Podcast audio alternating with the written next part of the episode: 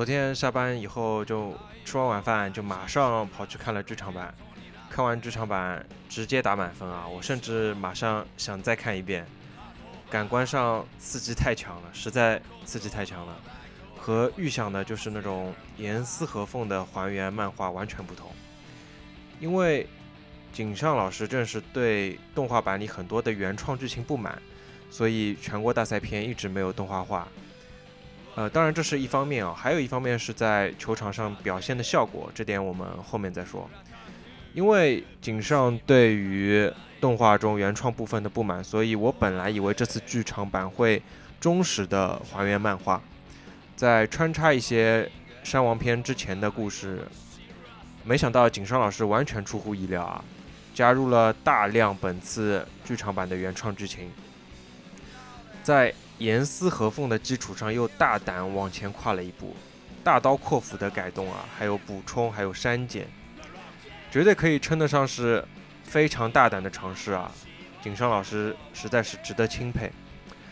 然后看完以后，我想说，这是我心目中最好的漫改动画电影，一定要加“动画”两个字啊，不然范围太。不然范围太大了。漫漫改真人电影的话，就像像漫威啊、热血高校啊、浪客剑心啊这些就都算了。所以这是我心目中最好的漫改动画电影。可以看出井上老师团队的认真程度啊、用心程度啊，丝毫不亚于漫画原作。另外一个角度来说，从篮球赛的角度啊，这是我看过我看过的观感最好的一场球。这种观感的体验。就像 NBA 这种的纯俯视视角的直播体验是根本比不了的，那种第一视第一视角的震撼，视角的晃动，那些熟悉的角色或者说球员在你面前的跑动啊，篮球就敲击地面的声音，然后用影院影院的音效来表现啊，篮球一拍一拍的啪啪啪在胸口就一颤一颤的，篮球鞋在地板上摩擦的声音就好像身临其境一样，还有。关键的时刻就全场鸦雀无声的那种反差。好，那接下来就就涉及剧透了。还没看过的朋友，介意剧透的请慎重考虑啊，要不要往下听？啊，可能有的朋友说啊，我漫画看了一百遍了，我还怕你剧透吗？请不要怀疑，是有剧透的。井上老师永远在突破你的想象啊！原来漫画版大家都知道，主角毫无疑问就是樱木花道嘛。有人说啊，不是樱木流川双主角吗？其实不是啊，樱流川的刻画并不多。湘北除了樱木的其他四个主力，其实刻画的分量都差不多。流川更多的是作为和樱木的一个对比，是一个重要的配角啊。然后这次剧场版，主角从樱木花道转变为了宫城良田，这实在太大胆了，但是又意料之外，情理之中啊。因为工程对位的是全全全国高中的高中生第一控卫嘛，他作为控卫面对山王的巨大压力，可以说没有工程的带动，湘北是寸步难行的。所以以他为主，更能完美的表现防守时候包夹的那种令人窒息的感觉，以及宫城良田策动全队进攻的表现。比如说在开场一段，宫城良田宫城良田的儿时的经历以后，就马上进入了名场面。就是宫城在运球后被断，然后又马上把球抢抢回来，然后出现了快攻的机会。宫城和樱木进行了一个鬼脸的对视，然后那个空接就出现了。然后躁动的音效在樱木起跳的瞬间，一下子音乐全部停止了，一下子所有的音效全部停止了。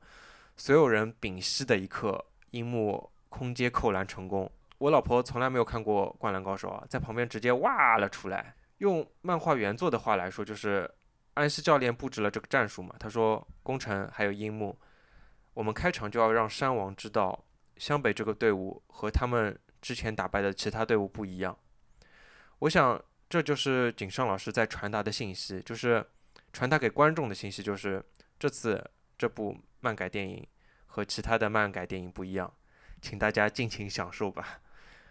我相信这一刻是有这个效果的。虽然开场前我已经和老婆大致科普过这一个篇章的精彩程度以及它在漫画史上的地位，但他肯定还是做好了昏昏欲睡的准备的。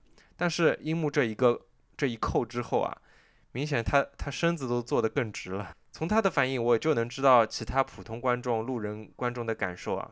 然后从这一刻我就知道，我必须要单独聊一期了。本来看之前我觉得或许不用单独聊一期，因为如果是忠实还原于漫画的话，将来讲漫画就行了。但是现在就觉得肯定是不聊不行了。一方面是原创的剧情，另外一方面就是画面音效的表现力实在实在是太好了。从画质上来说啊，其实本来看预告的画面看上去就是人物描线更加深了一点。然后井上老师很坏啊，预告片出来的画面都偏静态一点，没想到实际放出来，镜头晃动起来，人物快速跑动起来，然后防守防守的摩擦和碰撞，人物的速度力量的表现力一下子都出来了。在漫画的还原上面，其实井上老师的原画速度感是很强的，但是在动动画里面，因为节奏比较拖沓嘛，以及那个年代技术力的不足，所以速度感的表现肯定是打了折扣的。但是这次剧场版在速度的表现上，绝对是我认为动画制作的最高水平了。啊，比如说宫城、流川还有泽北，他们拿到球以后的快攻啊，运镜就从从角色角色的脸转到篮球，然后往前转，转到面前的篮筐，就一秒钟的时间，角色已经从后场突破到前场了。哇，实在是实在是太棒了，这个速度感。然后经典画面的还原也很多，最后最后连樱木和流川的击掌就不用多说了。然后泽北泽北俯视流川枫的那个画面，然后泽北拖到樱木的球后面上篮，然后在空中发现樱木就在自己的后面，樱木就滞空在自己的后面，然后球已经被樱木双手抓住了，然后以及樱木的那一句还给我，哇，实在是太燃了，实在是太燃了。整部电影可以说完全是宫城的视角，以宫城良田为主角的一部电影，我是很惊喜的。我也相信这是井上老师想要给老粉丝们的惊喜，他希望这是一部可以让老粉丝们惊喜，而且让新观众的体验也很好的作品。本来原作漫画的主角是樱木花道啊，绝对的唯一主角，然后主角转变带来的一个很大的影响就是，原来樱木有很多。就是搞笑的元素，就是很多漫画的小人的元素，比如他，比如说他心理活动的描写，比如说樱木的一些心里面的小算盘啊，还有他内心的拟人形象，比如说赤木是大猩猩啊，流川是狐狸啊，然后这些都没有了，因为如果把这些内容加进去，其实比如说一些路人观众的观感可能会有影响，因为他们没有看过原作的话，几个角色之间的小恩怨故事还有背景都是不知道的，所以。纯工程视角，这也是很合理的。而如果把樱木的视角再加进去，甚至每个角色的内心戏都加进去的话，两个小时的电影肯定是不够放的。然后随之带来的就是换工程主角后，一切就变得正经起来。当然还是有一些搞笑元素的，一就是樱木的行为的本身就有很多笑点。然后。宫城良田这个视角就带给了我一些展望，就展望未来其他的视角，就比如说流川枫能作为主角吗？这太这太激动了，想想就激动。其实流川枫的成长背景几乎在原作里面没怎么讲过，还有其他角色，不过这些都是我我的 YY 啊。如果未来真的能有，哪怕哪怕不是电影，也让人期待万分啊。然后宫城良田有一句新增的。经典的内心的台词就是我，我总是会装作漫不经心的样子。哇，这一句这一句话实在是太妙了。首先这一句话承接了他哥哥这样一个角色，因为这句话最早是他哥哥对他说的。呃，他哥哥对他说就是我也会紧张，我也会心砰砰跳，所以我总是装作漫不经心的样子。这句话首先是承接了他的成长，他的家庭的背景，然后这句话又。反映了宫城良田为什么总是那么屌的表情，丰富了他这样一个人物。然后最后这句话又是宫城良田被卷入不良少年风波的导火索，甚至是初中时候他就因为这种不可一世的态度被打了嘛。通过这一句台词，又承接了家庭背景，又丰富了宫城这样的角色，又解释了不良少年风波的这样一段剧情。只能说井上老师终究是大师啊。然后这段原创的故事本身质量也不错，我们终于接触到了宫城良田的家庭背景，然后这部分剧情在原作的漫画中是只字未提的，包括他与三井争执的起因。就我印象中，在漫画里他们争执的起因应该是应该没有详细提过，应该是一笔带过的。然后对于宫城的内心描写也非常的丰富啊，在漫画里面我们感觉他和樱木一样，似乎他的烦恼就就只有才子，就只要才子对他一笑，他就天不怕地不怕。但是通过这次剧场版，我们才得以看到，原来他背负了那么多沉重的包袱。呃，宫城良田他的精神支柱，他的哥哥离开了，他很爱他的哥哥，但是他又无法超越自己的哥哥。他小时候遭遇的一切，所有的人都在拿他和他的哥哥比较，甚至他产生过为什么死的不是自己的念头。对于一个孩子来说，这是足以令人。崩溃的心理纠葛，甚至说他他在比赛的前一个晚上，他过生日，妹妹给他分蛋糕，然后蛋糕的巧克力块上面有他和哥哥的名字，他把写着自己名字的巧克力在手里面捏碎，这一刻我难以想象他是什么样的心情，多么沉重的心情。但是工程还是没有对这一切低头，因为他哥哥告诉他，就算是哥哥也会心砰砰跳。所以我总是装出一副无所谓的样子。正是哥哥的这句话，帮助宫城良田一步步的撑到现在，直到他遇到了最棒的伙伴。当宫城良田完成哥哥儿时的心愿，打败山王时，在与队友围在一起庆祝、热烈拥抱的时候，只有宫城良田抬头看着天空，仿佛在说：“哥哥，你看到了吗？”因为是工程视角，所以才子的刻画特别多啊！才子的眼睛简直闪耀夺目。我看电影的时候，其实无法理解为什么井上老师把赤木晴子搞得那么丑。这可是一代宅男女神啊！晴子额头上面那三根刘海，简直像贴上去的纸片一样，就像个就像个老阿姨一样。然后看完电影，我突然想到，会不会在宫城良田的眼睛里面，晴子就是长这样的？因为整部电影是宫城良田的视角嘛。很多角色的过去都是借良田的记忆出现的，因为良田眼里只有才子，所以才子光彩夺目。所以对他来说，别的女生长得都像老阿姨。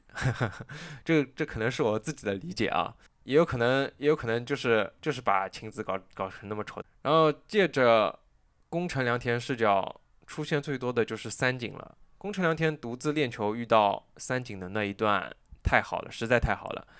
首先丰富了他们两个人的恩怨纠葛，然后我想到的就是，如果宫城宫城良田的哥哥没有死，那么这一刻应该也像也像这时候的三井寿一样光彩夺目，成为国中的 MVP，接受所有的聚光灯。所以看过这一段，然后后面再看宫城盯着三井揍的那个片段，我在想，宫城这时候拼命在揍的到底是谁？他的内心有没有？把三井当哥哥一样，他他有没有借着就是把三井当哥哥一样去发泄自己的情绪？他恨哥哥的离开，恨也恨三井寿挥霍自己的天赋还有堕落。当然这些可能是我的过度解读啊，但是真的很有意思。还有一段就是宫城良田记里面出现的流川枫嘛，然后两个人看着泽北的海报，在看着场下的篮球场，说想要看看泽北失望的表情，然后。工程转念说了句：“啊，这好像是我们第一次讲话。”我记不清漫画原作里面他们两个有没有讲过话了，好像单独讲话真的没有。也就是说，井上老师是借着这次电影让我们看到了他们两个人单独讲话啊。这次电影对漫画原作的故事是一个很好的补充，包括泽北的成长，增加了一段。呃，泽北祷告的片段，就泽北希望去美国之前获得一些必须的经验，于是他在全国大赛输给了湘北。就赛后的走道里面，山王的教练说：“或许这一天会成为你们将来宝贵的财富。”在井上老师的眼里，井上肯定也是很爱泽北的，不然也不会把乔丹的那个动作给泽北。所以在井上老师的眼里，这是他的角色，他的泽北必须要经历的，因为他。之前从来都没有失败过。然后聊聊每个角色的删减的部分啊，就除了宫城良田，其他四位湘北的主要队员都删减了各自的一部分的心路历程。比如说赤木倒在地上，原作是鱼柱下场点醒了他，于是鱼柱鱼柱被拖了出去嘛。因为这时候引入鱼柱的话，明显会拖沓节奏啊。路人观众会说：“诶，这是谁呀？”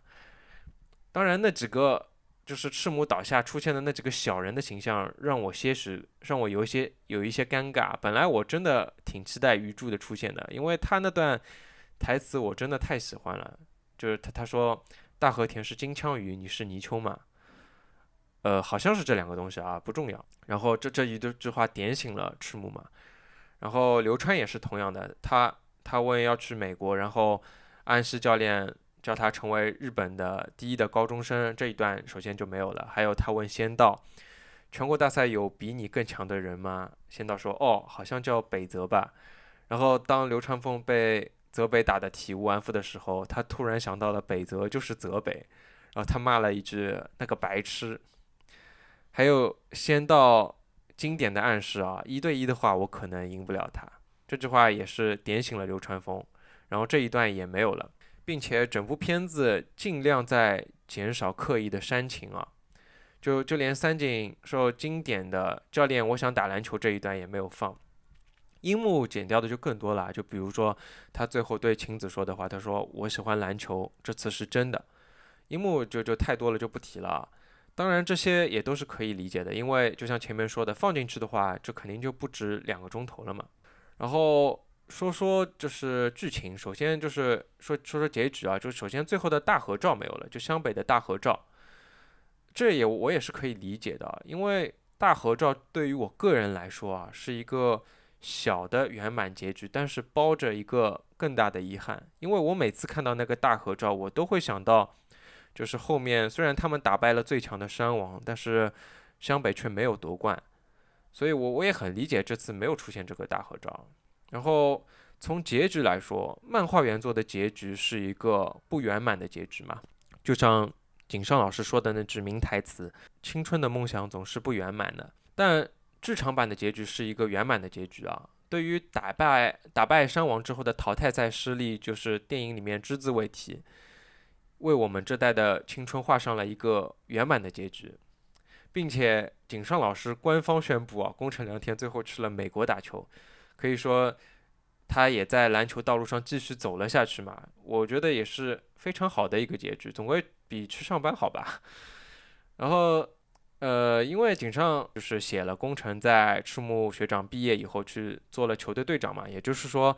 他在这之后机缘巧合就有机会出现机会或者下定决心去了美国发展，然后聊聊呃这次配音上来说呃比较满意的，我看的是日文配音嘛，就唯独樱樱木的配音，因为原来动画的印象那个那个声音太过深刻了，所以刚开始这次的樱木配音让我有些出戏啊，不过总体来说还是非常满意的啊。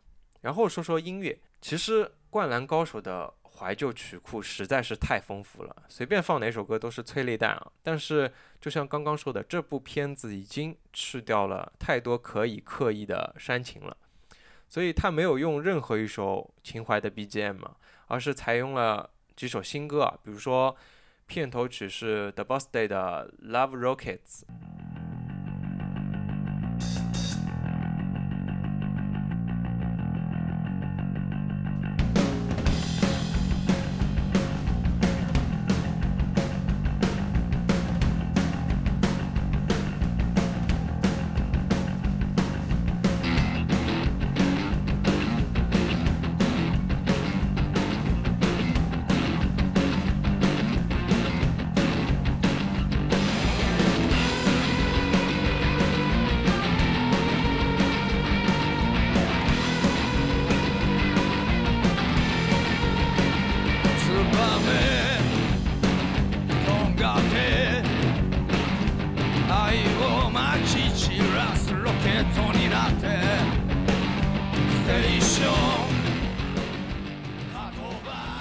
然后片尾曲是十 feet，我不知道是不是读十 feet 还是一零 feet，他们的地灵感。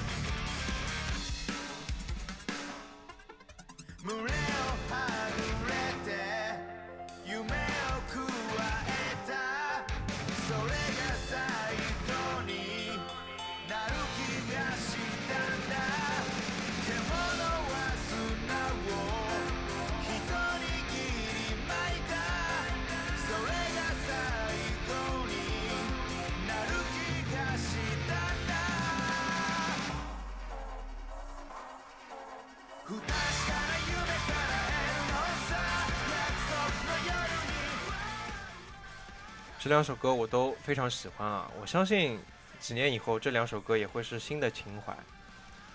然后说说这次的电影名字吧，呃，《The First Slam Dunk》，我没有想到什么更深刻的含义啊，可能就是回归初心吧。毕竟这次的主角是宫城良田啊，而他是一个不能 dunk 的人。然后吐槽一点啊，就是片尾的彩蛋真的可有可无啊。可能井上老师不喜欢搞这套虚头巴脑的，可能他觉得已经把最好的东西全放在正片了吧。我也可以理解啊，因为如果他不是一个那么轴的人，也不会有今天的剧场版了。然后我想聊聊观众的反应。首先。就是在看电影之前啊，我本来想用老婆的反应来测试这部电影有多好，因为我老婆是一个对于《灌篮高手》几乎一无所知的人嘛，他可能只认识樱木花道、流川枫、赤木晴子这三个人的形象，但是相关的剧情也不知道，其他的就更加不认识了。所以我想的是，如果我老婆都能看哭，那就证明了这次的电影化足够好。而当我看完电影以后，我的感受是，我已经不需要证明它有多好了。我老婆虽然没有哭，但是她说真的很好看。她问我有没有动画，她想看。他之前从来没有主动说过想看任何一部动画，因为他完全看不进去，就是这个这个媒介的形式，他就完全看不进去。漫画他更加看不进去了。就我家里就放着两套《灌篮高手》，一套是老版的长春版的，一套是新版的，就重新绘制封面的那一版。然后漫画他是更加看不进去的，对话呃动画相对于来说他更加能接受一点。家里的漫画他他碰都没有碰过。然后我这场电影的其他观众就是我能感受到很热烈的气氛，就是有激动鼓掌的，而且肯定是路人观众啊，因为鼓掌的时刻不是湘北的最后一球，而是而是倒数第二球。就路人观众因为之前剧情不知道嘛，他以为已经赢了，就激动的鼓掌，然后泽北就反击了。然后在樱木投出最后绝杀球的时候，我能听到旁边的路人阿姨说：“时间到了，时间到了。”因为在倒计时到零秒了嘛。然后旁边的路人大叔说：“不要紧，投出去了就算的。”还有在最后最经典的就是无声时刻嘛，我能感受到就是全场的观众都屏住了呼吸啊，连本来有些吵闹、有些起哄的小孩子，此刻也是寂静无声啊，就足以证明这一次的剧场版有多么好，多么成功了。最后，我想展望一下，就是这次山王的剧场版可以说圆了所有漫画迷、动画迷一个梦。那么多年期待的都是全国的全国大赛篇嘛，虽然端上来的是山王篇，但也是心满意足啊。对我个人来说，期待的动画可能就只有宝可梦特别篇的剧场版了。另外，我还有一个遗憾啊，因为这个月。就是四月里面，大陆有两部对我来说很重要的电影上映嘛，一个是马里奥，一个是灌篮高手。我的那种遗憾就是，马里奥就像是一个伟大叙事的开场一样，它有太多太多的秘密等着一个个揭晓了。马里奥也有太多太多的兄弟们等着一个个登场了。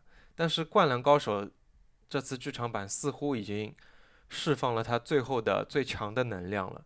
我想不到还有哪个时间空间可以再看到他们五个人打球啊！我的遗憾就是，马里奥电影宇宙刚刚开始，但是灌篮高手却似乎已经是结束了。但是不管怎么样，我相信这部电影我是一定会反复的一遍遍的回看的。那么这一期就这样，谢谢大家啊！